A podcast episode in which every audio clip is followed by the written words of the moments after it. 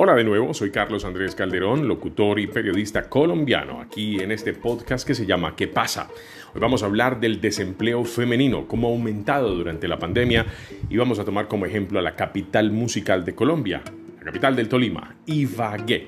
Les voy a compartir algo que escribió Nidia Roa en Razón Pública, uno de los medios más importantes del país y es que la lucha de las mujeres ha aumentado en las últimas décadas porque cada vez es más clara la desigualdad por razón de género en nuestra sociedad.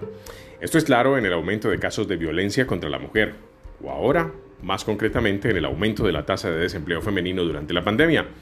El informe del DANE sobre desempleo en el último trimestre de 2020 ha señalado que Ibagué está entre las tres ciudades, oiga bien, tres ciudades más afectadas del país. Primero está Neiva, que tiene una tasa del 26,1%, le sigue Ibagué con 25,6% y después está Cúcuta, en el norte de Santander, en la frontera con Venezuela, con 23,7%.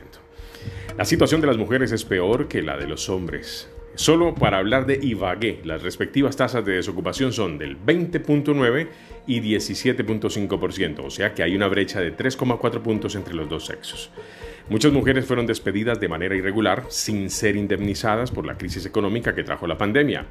Según un informe de la CEPAL, pues la pandemia dio lugar a un retroceso de más de una década en los niveles de participación laboral de las mujeres en la América Latina y todo el Caribe.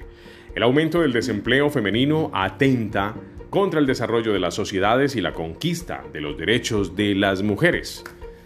Las mujeres están perdiendo los espacios que han ganado durante los últimos años y eso es doloroso. El empoderamiento de la mujer en el campo laboral está también amenazado por la falta de oportunidades. La pandemia ha traído la idea de que la mujer debe volver a la casa, a las labores del hogar. El mismo informe del DANE calculó el tiempo total de trabajo según el género. Escuchen, en 2020 las mujeres destinaron en promedio 26.4 horas a la semana a oficios en su hogar, y actividades de cuidado no remuneradas. Respecto a 2019, un aumento del 0.7 en cuanto a horas se pudo ver semanalmente. Los hombres ocupados destinaron 11.3 horas. Estos resultados muestran una monumental salida de las mujeres de la fuerza de trabajo, mujeres que por atender las labores del hogar, los hijos, el esposo, la mamá, en fin, o del cuidado no remunerado, pues no han podido buscar ya nuevos empleos. Estas cifras se pueden explicar por varias razones. Volvamos al caso de Ibagué. Ibagué desde hace más de una década ha ocupado primeros lugares de desempleo en Colombia. La crisis económica que ha traído la pandemia resultó en la pérdida masiva de empleos. Las niñas, niños y adolescentes tuvieron que quedarse en la casa el año pasado, lo que obligó a muchas mujeres a renunciar a sus empleos para cumplir con las labores del hogar. En muchas de estas ocasiones los empresarios prefieren pues contratar hombres porque conocen las labores que las mujeres deben cumplir en el hogar.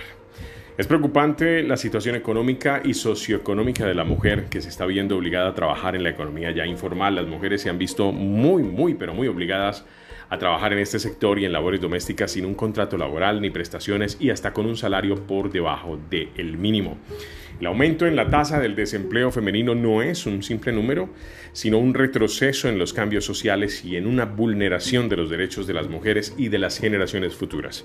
Las mujeres deben unirse para transformar ese porcentaje, pero también para exigirle al gobierno nacional que ponga en marcha políticas de empleo con enfoque de género, que haga una constante supervisión de los empleadores para que cumplan los contratos laborales y promuevan la contratación de las mujeres.